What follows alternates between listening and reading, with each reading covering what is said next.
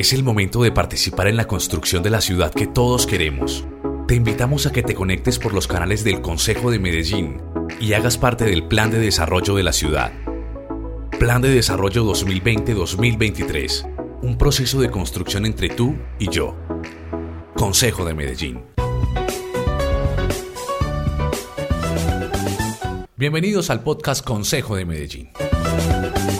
Estos son los titulares de los hechos más importantes que hicieron noticia en el Consejo de Medellín. Consejo aprobó en primer debate el proyecto de acuerdo del Plan de Desarrollo Municipal.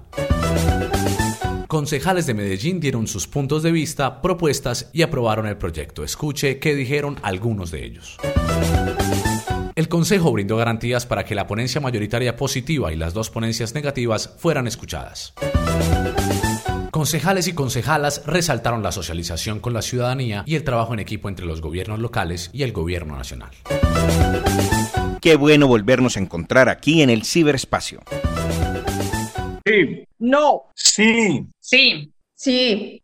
Y con 10 votos positivos y 4 negativos, las comisiones primera y segunda del Consejo aprobaron en primer debate el proyecto de acuerdo por medio del cual se adopta el Plan de Desarrollo Municipal. Este es el hecho más importante de la corporación en este año. El presidente de la Comisión Primera, Carlos Zuluaga, dio apertura al debate cerca de las 8 y 15 de la mañana. Doctora Juanita, por favor, sírvase llamar a lista. Los 14 concejales de las comisiones Primera y Segunda respondieron a esta cita de la democracia. Presentes. Presente. Presentes. Presente. Tres ponencias se presentaron por parte de los concejales, una positiva y dos negativas, la de la concejal Dora Cecilia Saldarriaga y el concejal Daniel Carvalho. Pero, ¿cuáles fueron los argumentos de la concejal Dora Cecilia Saldarriaga? Hay unos temas estructurales como la no presentación de proyectos eh, no bajar a proyectos que eso en el tema de, de, género es importante, el tema de la visibilización de las poblaciones en, en el plan de desarrollo, el tema de cuál es la visión eh, de el Valle del Software con respecto a los retos inclusive que nos deja el COVID uno de los argumentos que expuso el concejal Daniel Carvalho en su ponencia fue la debilidad en la formulación de los proyectos. Total ausencia del nivel de proyectos. Y eso dificulta muchísimo el control político y nos dificulta a nosotros saber hacia dónde van y por lo tanto pone en dificultad la confianza. Y para yo saber qué es lo que va a hacer esta alcaldía, cómo aspiran a llegar a esos propósitos nobles de una ciudad equitativa, sostenible incluyente, yo necesito saber el cómo. Sin embargo, la ponencia positiva fue mayoritaria. Joan Moto nos habla de la postura de algunos de estos concejales.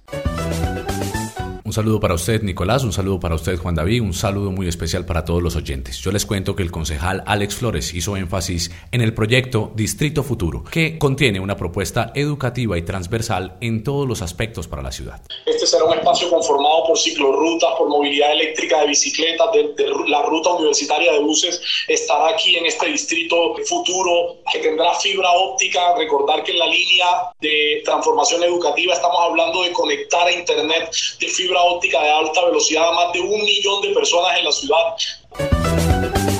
Por su parte, la concejala Lina García Gañán comentó el plan relacionándolo con componentes sociales fundamentales. Escuchemos. Es un plan sustancialmente distinto al anteproyecto, donde uno ve que tiene eh, unas líneas más definidas y que las puede uno enmarcar, encuadrar, como lo he dicho yo en muchos de mis discursos, en esas cuatro premisas importantes que debemos tener en esta época de pandemia y obviamente en los cuatro años que son el trabajo, la salud, la comida y el techo.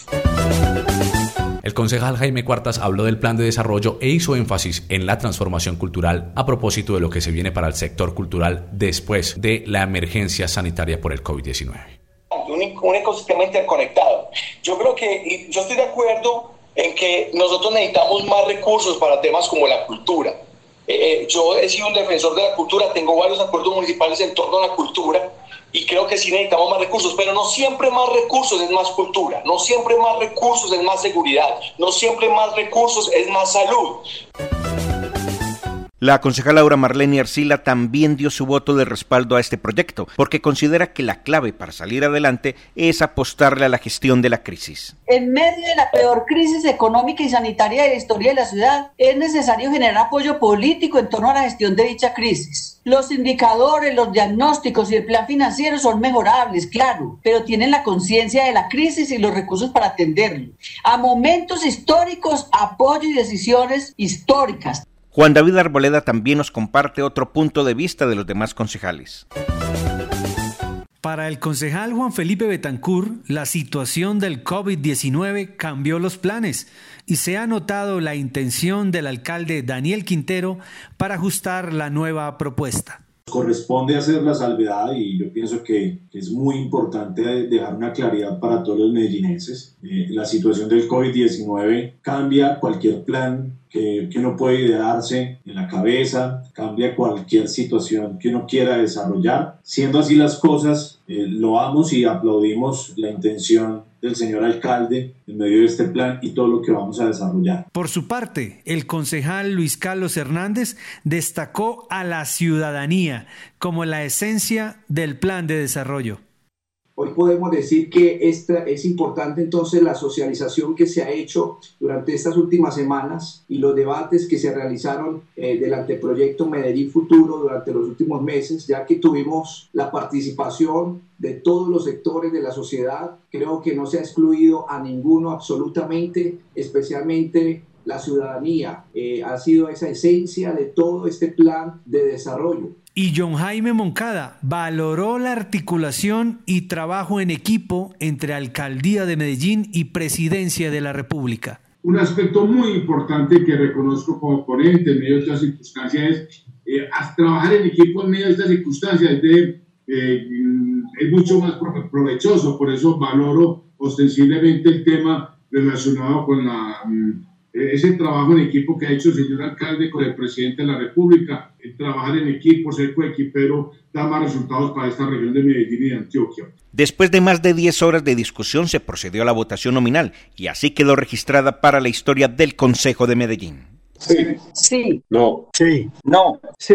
Sí. Sí. Sí. No. Sí. No. Sí. Sí. Recordemos que el plan de desarrollo cuenta con un presupuesto de 22.7 billones de pesos para este cuatrenio. El domingo 31 de mayo se realizará el segundo debate.